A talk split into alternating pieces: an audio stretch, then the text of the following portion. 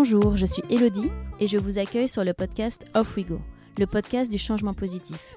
Vous entendrez ici des discussions inspirantes autour des différents objectifs de développement durable développés par l'ONU avec celles et ceux qui s'y consacrent aujourd'hui. Nous nous attacherons à comprendre comment mettre en action concrètement ces objectifs de développement durable au sein des entreprises, des collectivités, mais aussi à titre individuel. Car c'est ensemble que nous ferons de cette décennie la décennie du changement positif, celle de l'action. Les opportunités sont multiples et passionnantes. Bienvenue dans un monde durable. Alors, off we go!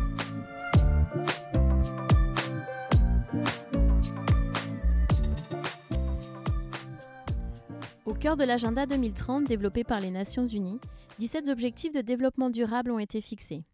Ils couvrent l'intégralité des enjeux de développement dans tous les pays tels que le climat, la biodiversité, l'énergie, l'eau, la pauvreté, la prospérité économique, mais également la réduction des inégalités, l'égalité entre les genres et les sexes.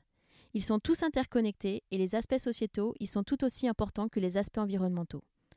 Pour aborder les questions de diversité et de lutte contre les discriminations, qui sont au cœur des objectifs de développement durable, j'ai la chance aujourd'hui de recevoir Inès d'Auvergne.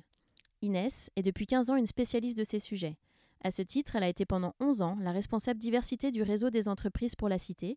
Elle est également intervenue en tant qu'experte auprès des différentes institutions, dont des ministères, le MEDEF ou la CNIL.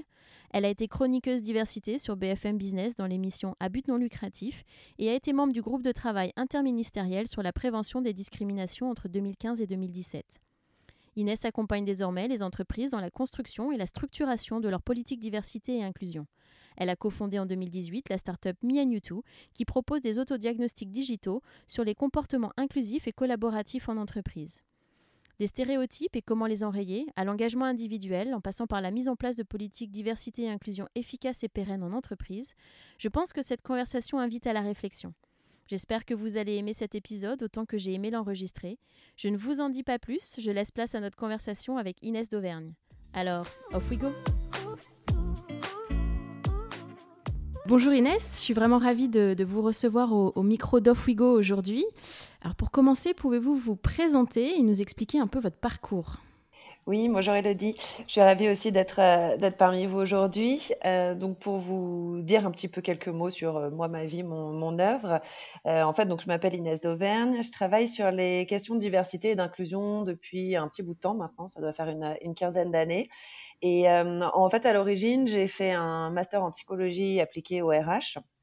Et j'avais fait mon mémoire de, fin d'année sur la question de la prévention euh, des discriminations ethniques dans le recrutement et notamment comment l'entreprise pouvait passer d'une logique de contrainte à une logique d'opportunité.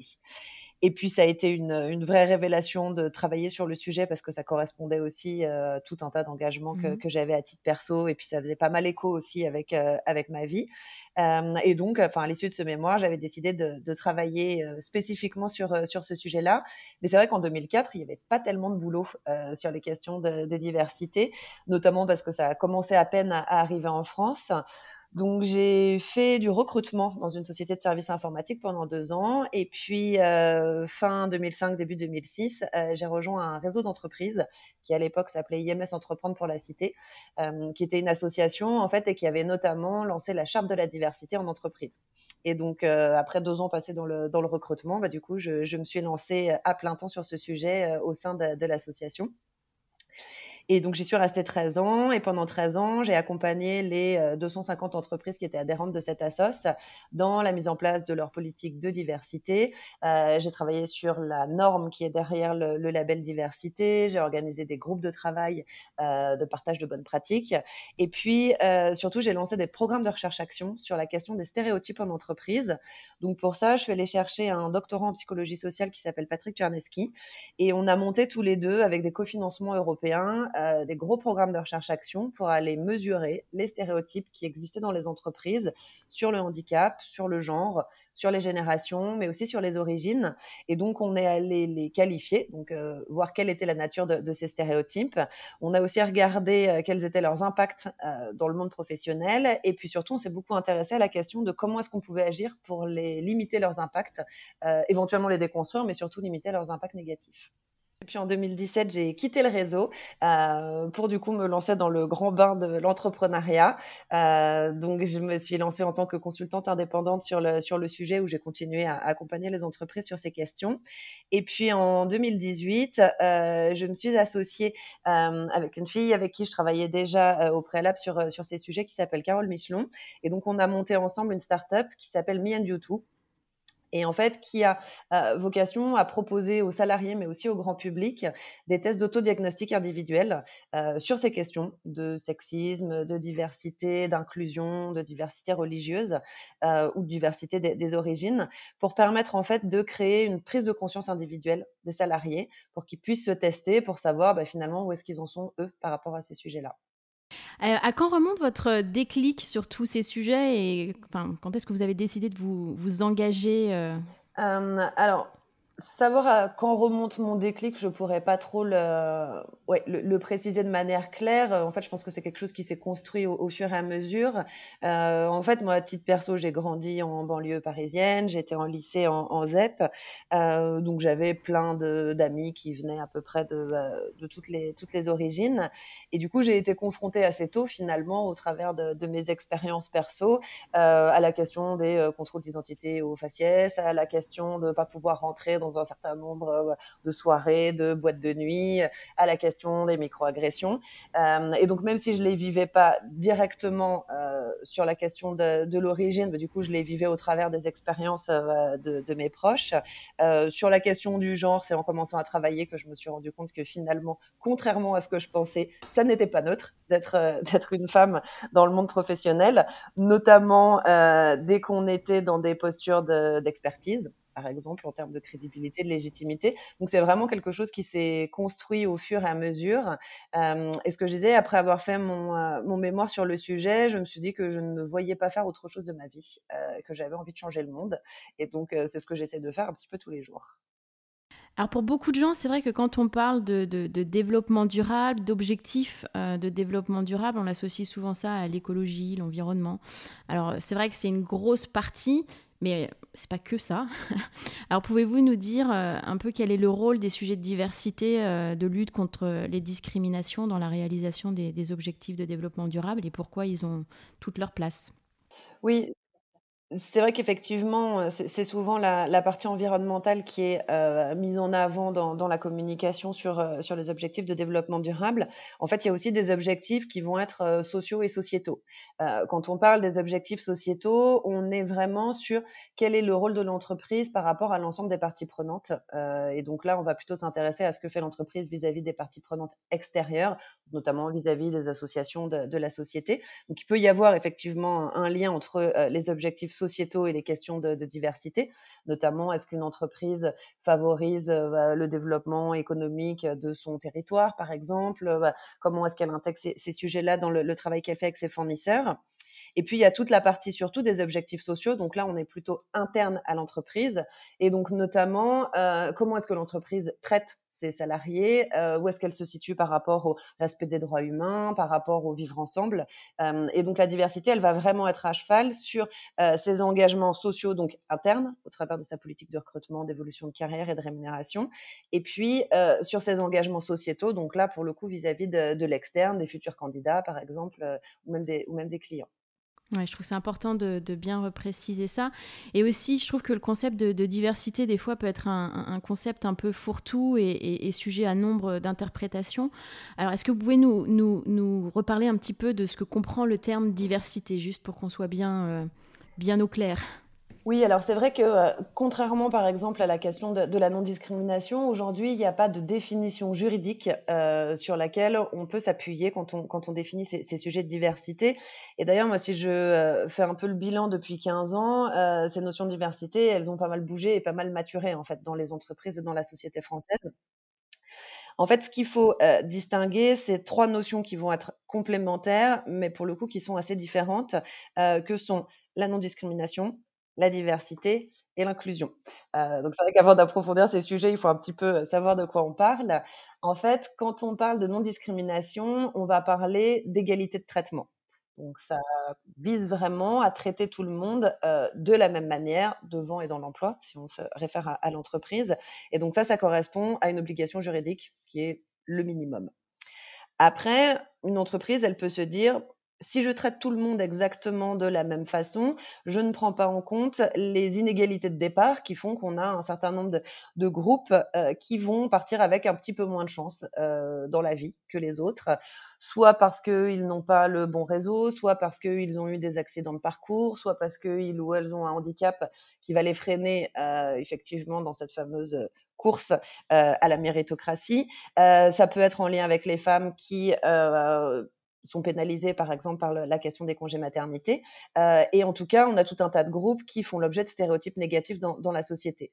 Et donc, du coup, l'entreprise peut se dire, pour vraiment refléter la diversité de la société française, euh, pour être représentatif finalement de, euh, de, la société, je vais mettre en place des politiques proactives qui visent à donner un petit peu plus à ceux qui avaient un peu moins au, départ. Donc là, on est dans des logiques de diversité qui finalement sont des approches un petit peu comptable entre guillemets, c'est-à-dire que je vais essayer d'avoir un certain nombre de gens qui représentent les différents groupes qui composent la société. Et puis une nouvelle, euh, un nouveau concept, je dirais, qui, est apparu euh, depuis, euh, depuis 4 ou 5 ans, qui était plus développé dans les pays anglo-saxons, mais qui arrive en France, c'est la notion d'inclusion. Et la notion d'inclusion, en fait, là, on est vraiment sur comment est-ce que j'arrive à faire prendre la mayonnaise, comment est-ce que j'arrive à concilier toutes ces différences pour faire en sorte que l'ensemble fonctionne. Comment est-ce que j'arrive à mettre en place un, cadre euh, en termes de management, euh, de process RH ou de process managériaux qui permettent aux gens d'être eux-mêmes avec tout ce qu'ils sont? Et euh, pour l'illustrer, en fait, ce, concept d'inclusion, on peut faire une, une, métaphore qui est assez parlante. C'est le fait de dire que la diversité, elle peut être représentée par toutes les notes de musique. Donc chacune a sa sonorité particulière, elles sont toutes différentes les unes des autres. Mais finalement, ça peut faire une cacophonie totale euh, si on n'en fait pas une partition qui est agréable. Et l'inclusion, c'est vraiment la manière dont je vais euh, marier ces différentes notes de musique pour en faire un tout qui soit supérieur finalement euh, à l'addition des notes initiales. Mmh, et, cette métaphore, moi, je la trouve intéressante parce que du coup, ça veut dire qu'il n'y a pas une seule et unique manière de faire de l'inclusion. Euh, avec les mêmes notes de musique, euh, on peut faire euh, une symphonie de Beethoven, on peut faire un morceau de hip-hop, on peut faire de la pop. C'est-à-dire qu'il y a plein de manières différentes de faire de l'inclusion. C'est à chaque entreprise de trouver celle qui correspond à sa culture, à ses valeurs, à son environnement. Mais en tout cas, voilà, c'est comment est-ce que j'arrive à marier des éléments différents pour que le tout soit supérieur à l'addition des spécificités individuelle. J'aime beaucoup cette, euh, cette métaphore. Je trouve que ça, ça explique euh, très bien le, sujet. Merci. Euh, est-ce que vous pouvez nous dire un petit peu où, nous en sommes de ces questions de discrimination et de diversité en France? Alors, c'est un sujet qui a euh, avancé dans sa prise en compte euh, dans les politiques des entreprises, dans l'opinion publique. Donc, on, avance. Euh, ça se fait pas sans heure. on a un certain nombre de, débats qui reviennent régulièrement. je trouve qu'on a bien avancé sur les questions qui vont être liées, par exemple, au handicap. on a pas mal avancé sur les questions qui sont liées à l'égalité entre les femmes et les hommes, même s'il y a encore beaucoup, beaucoup de travail. par contre, on a beaucoup moins avancé sur les questions, par exemple, qui sont liées à, toutes les discriminations liées à l'origine ou à la couleur de peau. Ça, c'est un des, un des champs qu'il faut encore euh, beaucoup, beaucoup euh, investiguer et sur lesquels il faut mettre pas mal d'énergie parce qu'on euh, on est assez en retard pour le coup. D'accord. Et est-ce que vous trouvez qu'il y a des stéréotypes? Vous avez travaillé sur, euh, sur ce sujet et si oui, euh, quels sont Alors oui, la réponse est clairement oui. Euh, en fait, sur les stéréotypes, ce qu'il faut comprendre, c'est que ce sont des, des mécanismes qui sont complètement inhérents au fonctionnement de notre cerveau. Donc en fait, en tant qu'être humain, on ne peut pas ne pas avoir de stéréotypes. Ça n'est humainement pas possible. Euh, on n'est pas des robots. Euh, et donc, ces stéréotypes qui sont en fait des constructions sociales sont des techniques que notre cerveau va utiliser pour ranger et catégoriser l'information.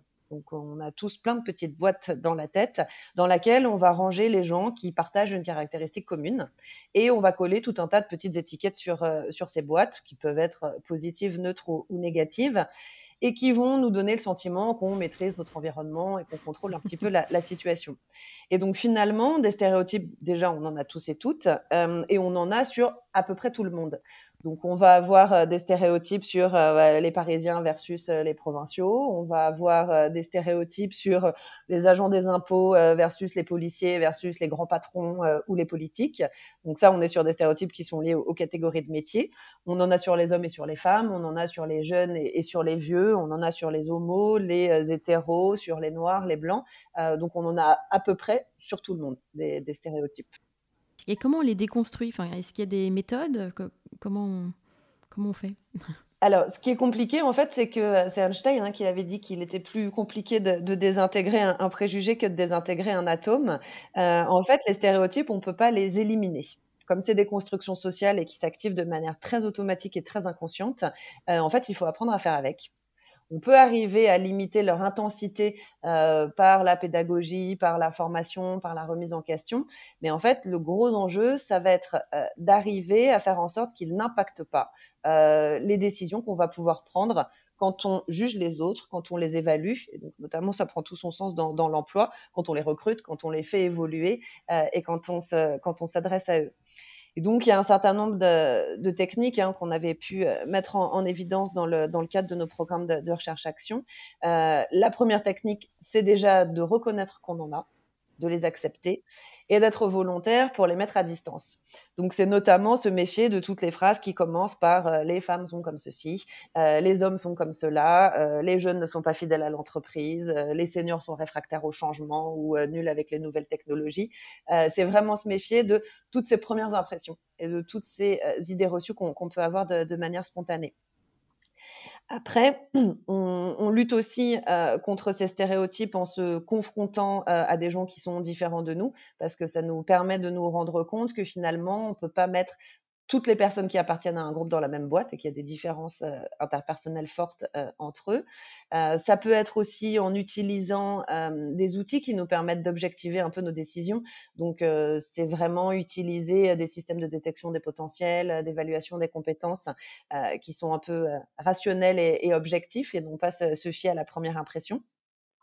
Donc c'est en fait toutes ces, toutes ces techniques-là.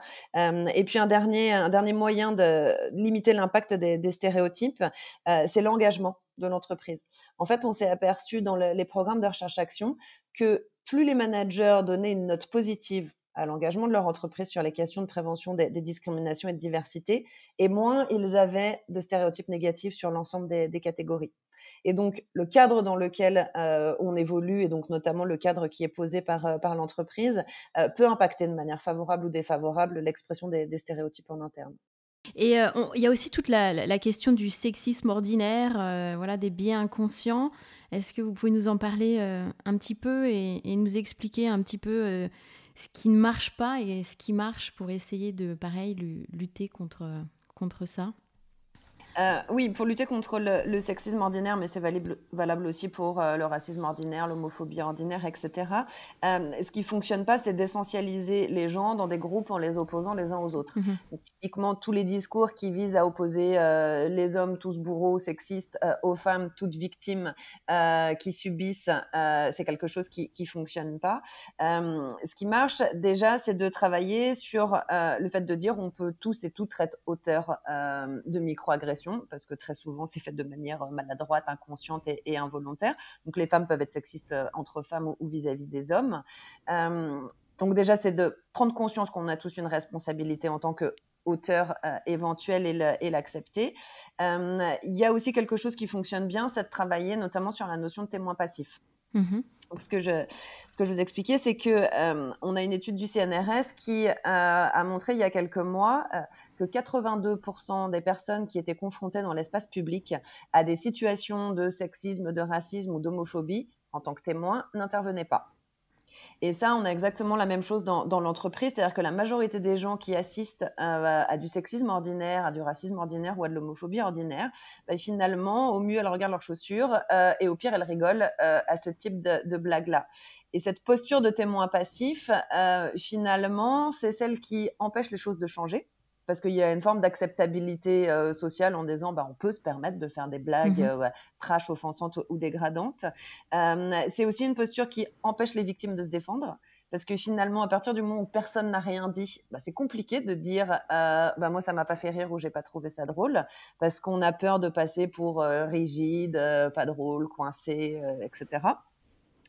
Et puis, euh, le fait d'avoir des postures de témoins passifs, ça ne permet pas aux auteurs de se rendre compte et de prendre conscience qu'ils euh, ont franchi la ligne rouge et que euh, typiquement, on est sur des comportements pas appropriés.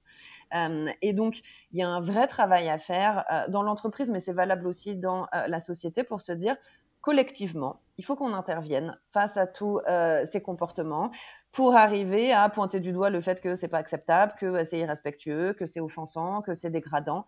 Euh, et c'est collectivement qu'on arrivera à faire changer euh, la norme sociale et en faisant en sorte que bah, tout ça, ce sera plus accepté. Oui, pour faire évoluer les mentalités sur, euh, sur ce sujet, bien sûr.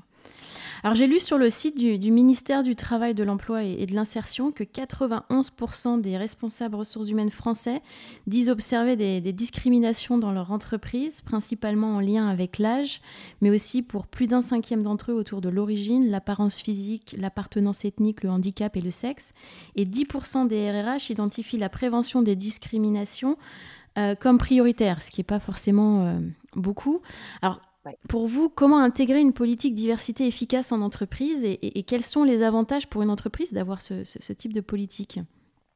Alors, les avantages, en fait, euh, d'avoir une d'aller au-delà hein, du minimum du minimum légal parce que l'avantage c'est surtout d'éviter de se faire condamner en justice mmh et d'avoir un risque d'image en passant pour une entreprise raciste, sexiste, homophobe, etc. Donc ça c'est on n'a même pas besoin d'argumenter sur l'intérêt de respecter la, loi. Mm. Euh, par contre, sur le fait d'aller au-delà et de mettre en place des, actions euh, proactives, euh, ça permet d'attirer et de garder les meilleurs talents. Mmh d'éviter de faire de la sélection sur euh, des critères finalement qui sont absolument pas liés euh, aux compétences, au savoir-faire et, au savoir-être. Donc ça évite de se priver euh, de potentiels intéressants. ça permet aussi d'augmenter l'engagement, la motivation et la fidélisation. à partir du moment où on propose un cadre de travail aux salariés dans lequel ils peuvent rester eux-mêmes et ils n'ont pas cacher, dissimuler, euh, modifier une partie de ce qu'ils sont, euh, ils ont forcément beaucoup plus de motivation et d'énergie pour faire euh, ce pourquoi ils ont été embauchés. Et ça correspond en plus à des attentes de plus en plus fortes des salariés dans, le monde du travail. Donc ça a des impacts positifs sur la qualité de vie au travail, sur ce que tu disais, hein, la fierté d'appartenance, l'engagement et la fidélisation. Et puis, ça a aussi euh, des avantages en termes d'augmentation de l'agilité et de l'innovation, parce que plus on croise des points de vue, des sensibilités et des expériences différentes avec des gens qui ont des profils différents, et plus on est en phase de résoudre des problèmes complexes dans un environnement qui est de plus en plus euh, changeant et de plus en plus complexe. Euh, et donc, ça permet de trouver des solutions différentes à des problèmes qui, jusque-là, avaient toujours été pris en charge de la même manière. Mmh alors, on va pas se mentir, c'est plus long parce que quand vous avez des gens qui sont des clones, ils sont très très vite d'accord. Euh, quand on a des gens qui sont différents, ils discutent, ils s'engueulent euh, pendant un certain temps avant d'arriver à une forme de consensus. Euh, et d'ailleurs, il faut le gérer. Hein, en plus, bah, finalement, cette, cette confrontation des, des, points de vue, c'est là où on en revient à l'intérêt de faire de l'inclusion. Mmh et donc de, travailler sur ce cadre qui intègre les, différences. Donc c'est plus long, c'est plus compliqué, euh, mais c'est aussi plus efficace à, moyen et à long terme. Et on commence de plus en plus à avoir des, euh, des études hein, qui euh, montrent, alors ça a été le cas des études de, McKinsey, Sodexo aussi a fait des études au niveau international sur 80 000 collaborateurs et s'est rendu compte que dans les équipes où vous avez entre 40 et 60% d'hommes et de femmes, qui ont vraiment travaillé sur la dimension euh, mixité, euh, eh ben, il y a des taux de fidélisation des clients et de satisfaction client qui sont supérieurs. Euh, il y a des taux d'engagement et de motivation qui sont supérieurs. Et donc, on commence à avoir des chiffres qui montrent que ça fonctionne. Bien sûr. Je pense que ça participe aussi à la, à la richesse et à, et à, la, la, créativité d'une entreprise d'avoir des profils divers qui participent à leur activité. Et quels sont, parce que finalement, on voit que des avantages. Donc pourquoi, enfin, quels sont les obstacles euh, à ce type de, mise en place de, politique diversité? Est-ce que vous avez des exemples? mm. Oui, alors j'ai des exemples très concrets. Euh, le premier obstacle, euh, pour moi, c'est le déni. C'est-à-dire que c'est l'entreprise qui, quand on lui parle de ces sujets-là, dit oh, Moi, de toute façon, je n'ai pas de problème de diversité, on est très divers. Bon, euh, en général, quand on regarde, il peut y avoir beaucoup de diversité sur les premiers niveaux de qualification, et puis quand on monte dans les strates managériales, on s'aperçoit que euh, la diversité, elle se réduit à peau de chagrin. Euh, donc, déjà, le fait de refuser de reconnaître pour une entreprise qu'elle a un champ de travail, c'est sans doute le, premier frein. On est sur des démarches de progrès, et donc 100% des entreprises devraient travailler sur ce sujet-là parce qu'on n'est jamais arrivé à la perfection. Le deuxième euh, frein, c'est euh, les stéréotypes dont on a parlé, c'est-à-dire que finalement, les stéréotypes vont faire qu'on va euh, naturellement être attiré vers des gens qui nous ressemblent et qui nous rassurent. ça génère des phénomènes de reproduction sociale et qui font que quand on met une grosse pression à un recruteur ou à un manager en lui disant tu dois surtout me recruter très très rapidement, le mouton à cinq pattes et surtout ne te plante pas parce qu'on a des enjeux hyper forts derrière ce recrutement, bon, bah, le recruteur, il est humain et en général, il va dire, bah, je vais prendre le clone mmh. du profil précédent où ça fonctionnait plutôt pas trop mal et surtout, on va pas prendre de risques. On joue la sécurité. c'est ça. Et en fait, jouer la sécurité, ça génère des phénomènes de reproduction et c'est euh, hyper défavorable euh, à la diversité parce que, par définition, la diversité, c'est une forme de prise de risque. On va vers un profil différent euh, en recrutant un universitaire, là où on avait toujours pris euh, des gens qui sortaient d'école de commerce. Euh, on va vers quelqu'un qui est issu d'un quartier sensible, alors que jusqu'à présent, il y avait plutôt une forme d'entre-soi au niveau social. Et donc, c'est quelqu'un qui va peut-être avoir des codes différents ou une manière de, de fonctionner différente. C'est plus riche, mais c'est plus risqué. Donc, tant que l'entreprise, elle n'a pas accepté qu'il fallait qu'elle prenne peut-être un peu plus de temps pour revoir euh, ces profils de, de descriptifs de poste, euh, passer un peu plus de temps sur de l'intégration et, euh, sur, et modifier ses modèles de management et ses profils types de réussite. Bah, tant qu'elle n'a pas accordé de l'énergie et du temps là-dessus, bah, finalement, les choses évoluent pas c'est des démarches mhm. de fond en fait. Bien sûr, et ça prend du temps. Et donc, comment on pérennise justement sur le long terme ce, type de, de, politique et quels outils sont à disposition des, des sociétés pour, euh, pour les mettre en œuvre? Alors, ce qui pérennise, c'est déjà le fait que euh, le sujet il soit porté au plus haut niveau de l'entreprise. Ça doit être mhm. intégré à la stratégie de l'entreprise. Alors ça, c'est valable aussi pour tous les objectifs de, développement durable de manière générale. Euh, si c'est uniquement la responsabilité de la responsable diversité qui se bat un petit peu toute seule dans, de son côté, ça fonctionne pas. Donc, il faut qu'il y ait un vrai engagement stratégique de l'entreprise. Il faut y mettre du temps et il faut y mettre des moyens. Mhm. on fait rien sans temps et sans moyens. Il faut se doter aussi d'indicateurs de, suivi euh, et de mesures. Mmh Ça, c'est hyper important. Et là, notamment, on devrait, euh, la, Elisabeth Moreno, donc la, ministre déléguée euh, à l'égalité homme-femme et, à la diversité, a annoncé qu'elle allait parler d'un indicateur de mesure de la diversité des origines. Parce mmh que, notamment sur le sujet de la diversité des origines, beaucoup d'entreprises s'imaginent qu'en France, on ne peut rien mesurer et mmh que donc de fait on ne peut pas avancer. En fait, c'est une idée reçue qui est euh, fausse. On n'a pas le droit en France de faire des statistiques mmh ethniques. Donc, on n'a pas le droit d'avoir des fichiers nominatifs avec des gens et en face une origine, euh, une conviction religieuse, des opinions politiques. Par contre, euh, il y a plein d'outils complètement légaux euh, de mesures qui existent, que ce soit l'analyse patronymique qui permet de regarder si, en fonction du nom ou du prénom, on a les mêmes chances d'avoir une promotion ou d'être recruté, ou même les enquêtes d'autodéclaration où en fait on va demander aux salariés est-ce que vous avez le sentiment d'appartenir à une minorité? Si oui, pour quelle raison? Et on regarde en fait quel est le pourcentage de gens qui disent oui. Euh, ces indicateurs de mesure, en fait, ils sont euh, hyper importants parce que c'est ça qui permet de mesurer les progrès dans le temps et de voir si on est simplement sur de la communication et euh, une déclaration d'engagement ou si on est sur des vraies politiques qui ont des effets concrets sur la composition des, du personnel. Ouais, c'est hyper intéressant parce que c'est vrai que les gens ne sont pas forcément euh, au courant euh, de, ce type de dispositif et on se dit souvent que voilà, ces, euh, enfin, ces mesures en fait sont plus réservées peut-être à d'autres pays et notamment les pays anglo-saxons qui peut-être ont l'air un peu plus en avance sur ce type de, sujet. C'est vrai que moi j'ai travaillé pas mal à Londres et, et j'ai vu ces dernières années beaucoup d'émergence de postes de diversity inclusion, alors manager director ou autres, mais ce type de postes sont créés au sein, euh, au sein de, des entreprises. Est-ce que vous pensez qu'il y a des pays qui sont plus avancés sur ces sujets-là? Euh, Et si oui, pourquoi? Euh, Est-ce qu'il y a des modèles dont il faut s'inspirer ou finalement on est plutôt bien placé Ouais, alors les les pays, heu, anglo-saxons clairement sont plus avancés que nous sur le sujet, hem, notamment parce que ça fait beaucoup plus longtemps, hem, qu'ils en parlent et qu'ils s'y intéressent. La France a commencé avec, heu, 15 à 20 ans de retard, heu, par rapport aux États-Unis ou, heu, ou à l'Angleterre sur, la prise en compte de de ces sujets-là.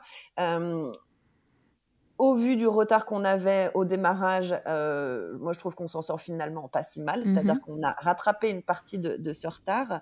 Hem, c'est notamment lié à une composante culturelle, heu, française. Dans les pays anglo-saxons, il y a une culture qui est plutôt multiculturaliste. C'est-à-dire qu'on reconnaît, heu, bah, la question des différences et c'est pas un, heu, sujet. En France, on a plutôt, heu, bah, une culture qui est universaliste et pendant très longtemps, on a été sur des logiques d'assimilation. C'est-à-dire, le fait de dire, bah n'y a pas de différence entre les citoyens français et on est tous exactement dans le même modèle.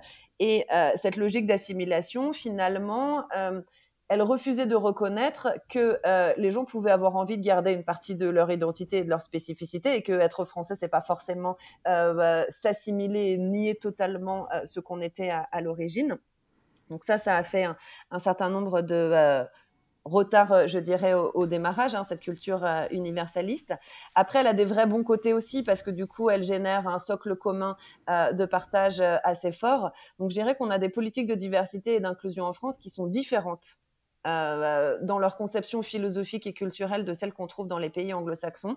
Euh, on a des avantages, euh, notamment sur le fait qu'on travaille plus sur le lien et qu'on n'est pas sur la juxtaposition de différentes communautés qui peuvent vivre de manière complètement autonome, parce que ça, c'est pas non plus une société inclusive. Mmh Euh, donc ça, c'est une dimension intéressante. Après, on se heurte effectivement à cette forme de, de résistance en France à chaque fois qu'on propose un dispositif qui ne concernerait qu'une seule catégorie de personnes.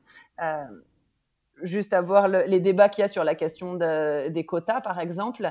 Euh, dès qu'on propose euh, un plan d'action spécifique qui est uniquement destiné à une catégorie de la population, on a tout d'un coup tout un tas de levées de boucliers euh, qui, qui s'enclenchent.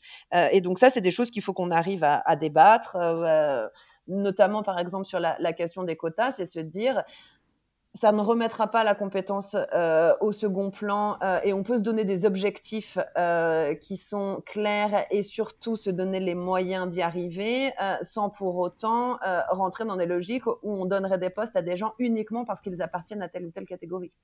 Donc vous pensez que voilà, ces politiques de quotas ou discrimination positive sont peut-être un peu contre-productifs ou alors, la discrimination positive, pour moi, oui. En plus, elle est illégale en France. C'est-à-dire que euh, discriminer positivement quelqu'un, ça veut dire discriminer négativement les autres. Et donc, Mhm. ça, c'est pas légal. Euh, par contre, se mettre des objectifs chiffrés ambitieux et euh, se donner les moyens d'y arriver, ça c'est absolument nécessaire. Alors, ça passe pas nécessairement par euh, une politique de quotas stricto sensus, mais quand on regarde par exemple ce qui s'est passé sur les conseils d'administration, euh, si on n'avait pas eu la loi Copé-Zimmermann qui imposait un quota de 40% de femmes parmi les administratrices, on aurait continué sur la même tendance qui était finalement de dire, bah, pour être administrateur, il faut avoir des petits copains qui sont eux-mêmes administrateurs et mmh. tout ça se reproduit dans les mêmes réseaux. Le fait de mettre en place cette obligation de 40% et donc ce quota euh, a obligé les conseils d'administration à re-réfléchir sur leur vivier, leur mode d'identification des administrateurs, leur mode de recrutement.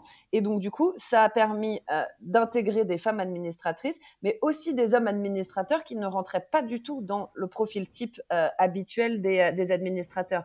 Et donc, ça a globalement amélioré euh, la qualité du recrutement des administrateurs et donc, du coup, la qualité des décisions prises par ces conseils d'administration-là. Mmh. Donc, il y a aussi des effets bénéfiques, en fait, quand on euh, met des quotas, c'est que ça oblige à repenser et à revoir le système mmh. et à ne pas rester sur euh, de l'entre-soi.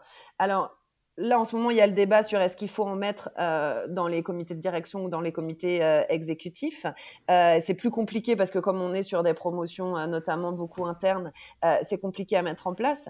Moi, ce que je trouve intéressant dans ces logiques de mettre des objectifs ambitieux, c'est que ça va obliger à revoir les modèles d'identification des profils de cadres dirigeants, à revoir, par exemple, des conditions d'évolution qui étaient de dire il faut absolument avoir une carrière hyper linéaire et hyper verticale parce que euh, dans ces cas-là, on va exclure tous les gens qui, à titre perso, ont eu euh, des ruptures dans la carrière et la maternité notamment mm -hmm. euh, en est une. c'est aussi pouvoir se tourner vers des gens qui auraient pu avoir des évolutions horizontales et qui ont sûrement plein de trucs hyper intéressants à apporter dans les comités de direction. c'est revoir aussi les formations initiales. en fait, c'est obliger les entreprises à redéfinir qu'est-ce que c'est qu'un leader, qu'est-ce que c'est qu'un manager dirigeant.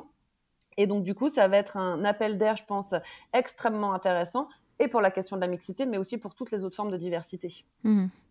Et est-ce que vous pensez que le cadre législatif est suffisant ou est-ce qu'il faudrait qu'il évolue un peu pour aider toutes ces questions? Alors, pour moi, le cadre législatif, en fait, il doit accompagner au fur et à mesure euh, ces sujets-là. Ça sert à rien de mettre euh, des obligations euh, juridiques trop fortes d'un coup sur un sujet parce que le risque, c'est qu'elles soient pas respectées et qu'elles soient pas atteintes. et donc, pour moi, le rôle du législateur, c'est de relever progressivement le plafond du minimum exigé aux entreprises en accompagnement les évolutions de la société. C'est-à-dire qu'à chaque fois qu'on fait un pas, se dire, ben, on grave ça dans le marbre et on dit, ben, on reviendra plus en arrière. Euh, et du coup d'accompagner progressivement euh, l'amélioration de, de, la société et des entreprises sur, sur ces sujets-là. Mmh mais c'est une condition nécessaire, mais pas suffisante. Il faut aussi qu'il y ait euh, des actions volontaristes de la part des entreprises qui se disent nous, on a envie d'être mieux disant par rapport à ce minimum légal. D'accord. Il y a aussi le label diversité qui a été créé par l'État en, 2008. Est-ce que vous pouvez nous en parler un, petit peu et, et, nous dire ce que vous en pensez? Oui, alors ce, euh, ce, label diversité, en fait, il est, euh, intéressant parce qu'il va permettre euh, à une entreprise de vraiment structurer sa, démarche diversité. Donc le, cahier des charges est assez détaillé, donc ça permet vraiment à l'entreprise de se mettre en ordre de marche vers un objectif qui est assez clair. Mmh on le disait tout à l'heure, la difficulté, c'est qu'aujourd'hui, la diversité, ça peut apparaître comme étant un concept un petit peu flou. Et mhm. donc, du coup, euh, c'est facile de mobiliser toute son organisation en disant objectif, label dans deux ans, euh, il y a des process, c'est assez clair, voilà le mode d'emploi. Donc, ça, pour moi, c'est le, gros avantage du, label diversité, c'est que ça rend clair, ça structure, ça organise et ça met en plus un échéancier dans le temps. Euh, L'autre euh, côté un peu moins positif du, euh, du label, euh, et c'est là où collectivement on a sans doute un peu raté le, coche, c'est que ce label diversité, il est très peu connu de la part et des entreprises et des candidats et des salariés. Et donc une entreprise qui se fait labelliser, ça lui demande beaucoup d'énergie, beaucoup de temps et beaucoup d'argent, et en fait elle ne retire pas autant de bénéfices qu'elle aurait pu euh, du fait d'être labellisée, parce que c'est même pas tellement un élément différenciant en tant qu'employeur, parce que les candidats savent pas du tout à quoi ça correspond. C'est même pas euh, un atout business par rapport aux clients pour leur dire regardez, on a une démarche qui a été validée, parce qu'il n'y a pas tellement de différence pour euh, beaucoup de, clients ou de fournisseurs entre avoir signé une charte ou avoir eu le label, alors que les, les démarches sont quand même pas du tout aussi contraignantes. et donc finalement, moi, ce que je trouve très intéressant dans le label diversité, c'est pas tant le fait de l'avoir que la démarche de labellisation. Mhm. Le, le, process pour, euh, y arriver. Et les questions qui se posent du coup tout au long de ce, ce process. Il y a pas mal de mouvements, euh, voilà, Balance ta start-up, le mouvement MeToo, Black Lives Matter, dans le cinéma, la musique. Euh, il y a pas mal de mouvements en ce moment. Est-ce que, voilà, on peut en parler un petit peu? Vous pensez que ça fait bouger les lignes, ça aide, ça libère la parole? Ah oui, moi je suis euh, hyper favorable à tous ces, tous ces mouvements-là. Euh, on met enfin sur la place publique un certain nombre de choses qui relevaient vraiment du tabou et, mmh du non euh, jusqu'à présent. Euh, ça oblige les entreprises qui euh, n'avaient pas pris conscience qu'elles devaient bouger ou qui ne voulaient pas bouger, qu'elles ont des enjeux notamment en termes d'image qui sont extrêmement forts. on l'a vu avec le, cas de Ubisoft cet été. Typiquement, on était sur des comportements qui perduraient depuis très longtemps et qui n'avaient jamais été traités. il a fallu que ce soit étalé au grand jour dans la presse pour que ça déclenche un scandale pas possible et qu'il y ait des actions qui soient, qui soient mises en mmh. œuvre. Donc, il y a un moment, effectivement, c'est un accélérateur pour euh, faire bouger les choses. Les gens qui sont euh, pas favorables à ces mouvements disent que du coup, il y a des formes d'instrumentalisation, de euh, délation, etc. Pour moi, franchement, c'est quelque chose d'extrêmement minoritaire et ça ne contredit pas tous les bénéfices euh, au fait de libérer la parole sur le sujet. Donc oui, peut-être euh, une fois sur mille, il va y avoir quelqu'un de mal intentionné qui va instrumentaliser le sujet. Mais bon, c'est quelque chose de dérisoire par rapport à toute l'avancée euh, que ça peut avoir dans la mmh société, et notamment sur le fait de permettre à des gens qui n'étaient pas concernés de se rendre compte de la souffrance qui peut être générée par ces, activités et du fait que c'est beaucoup plus fréquent que ce qu'on imagine. Oui, que c'est une vraie réalité. C'est pas. Euh, est-ce que vous avez observé pendant la crise sanitaire euh, un, retour euh, aux valeurs dites traditionnelles? Parce que c'est vrai qu'on sait que pendant n'importe quelle crise, qu'elle soit sanitaire, politique, économique ou sociale, ça creuse les inégalités entre différents groupes de la société et notamment entre les, hommes et les femmes. Alors, est-ce que vous avez observé ce... Voilà, je dis bien aux, valeurs dites traditionnelles? Alors, effectivement, les, comme vous le disiez, hein, toutes les crises, de toute façon, augmentent euh, le recours aux stéréotypes et l'expression euh, des stéréotypes. Ça fonctionne un peu comme des systèmes de bouc émissaire. Hein. À chaque fois que ça mhm. va pas bien, j'essaye de trouver le responsable de tous les maux et surtout de me donner une bonne image de moi en me disant que les autres sont plus nuls. Donc, euh, les crises, de manière générale, les contextes d'incertitude et anxiogène augmentent l'utilisation des, des, stéréotypes et donc la stigmatisation de, des groupes les plus fragiles. ça, c'est évident. On a vu effectivement euh, augmenter les inégalités entre les hommes et les femmes euh, sur un certain nombre de, sujets, notamment sur des questions de précarité. Euh, ça pose aussi la question de la situation de toutes les mères en situation de monoparentalité, mmh toutes les inégalités dans la répartition des tâches aussi domestiques.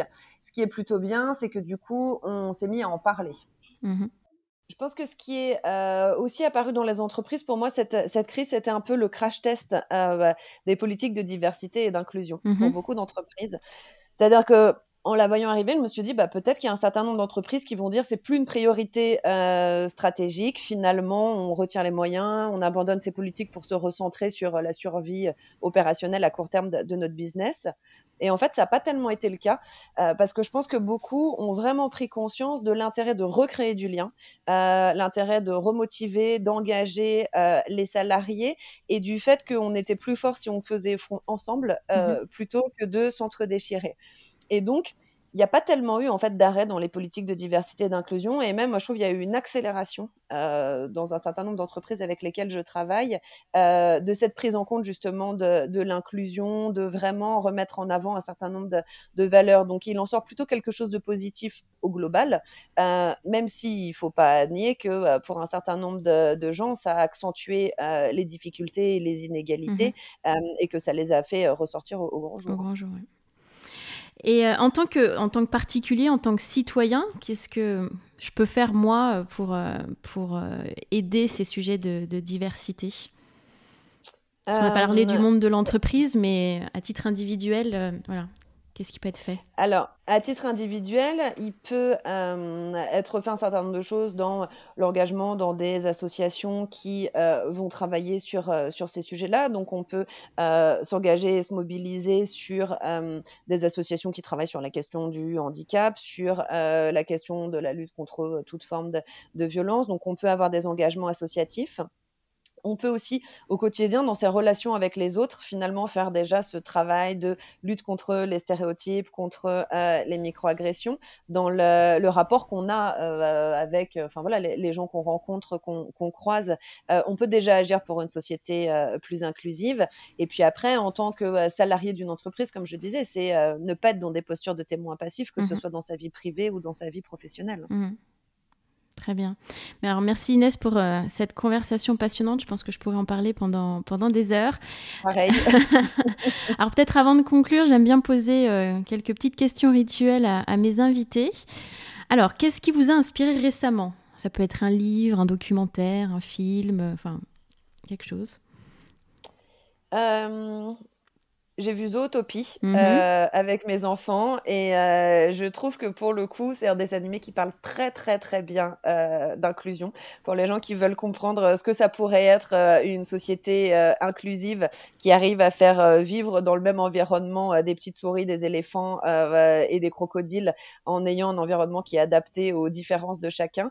je trouve que du coup, c'est un, un, super message et que c'est hyper positif que on ait des dessins animés qui commencent à montrer à nos enfants, des petits, euh, ce que ça peut être un monde inclusif. Exactement, ça permet d'éveiller les consciences. Euh, que diriez-vous à ceux qui hésitent à se lancer, à s'engager dans cette euh, démarche? Est-ce que vous avez un conseil par, par où commencer? Un Commencer par soi-même. oui. C'est bien ça.